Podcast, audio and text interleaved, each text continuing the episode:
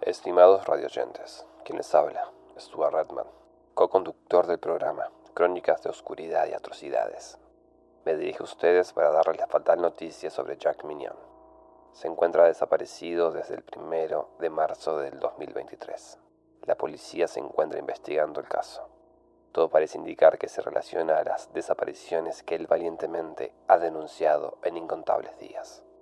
Es por ello, y para mantener las esperanzas de que el buen Jack será hallado a la brevedad, hemos decidido compartirle los casos más emblemáticos en los que participamos.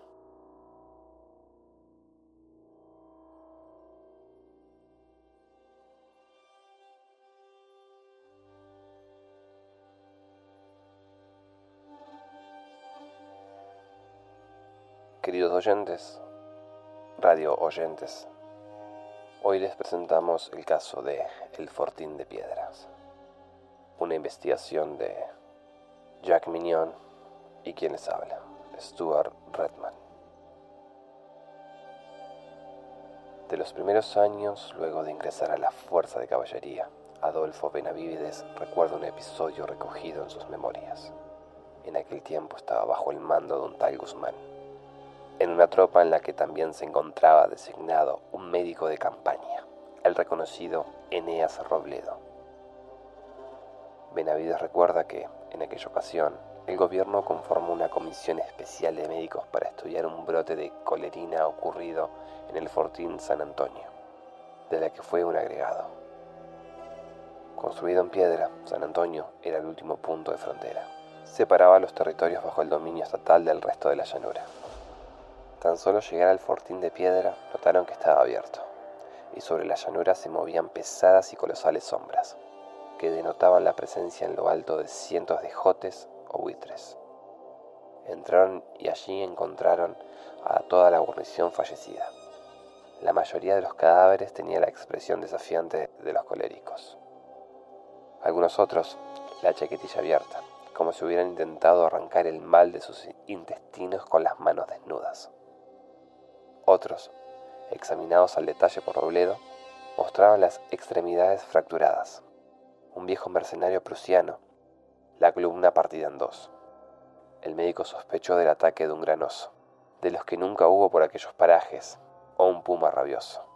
Sin poder hacer mucho más allá de lo permitido por la ciencia del momento, armaron una pira en el patio del fortín y encendieron el fuego. En la madrugada, de aquellos despojos humanos quedaban nada más que varios montículos de carne carbonizada.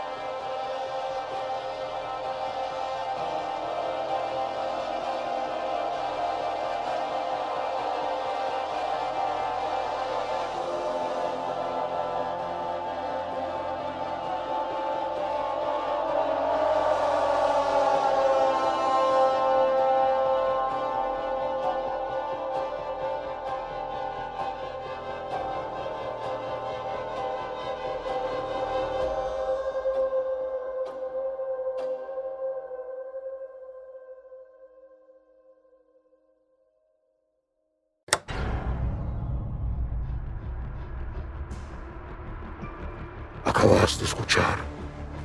Fortín de Piedra, un relato de Nicolás Facundo Rojas, narrado por el podcast El Bazar de los Tormentos.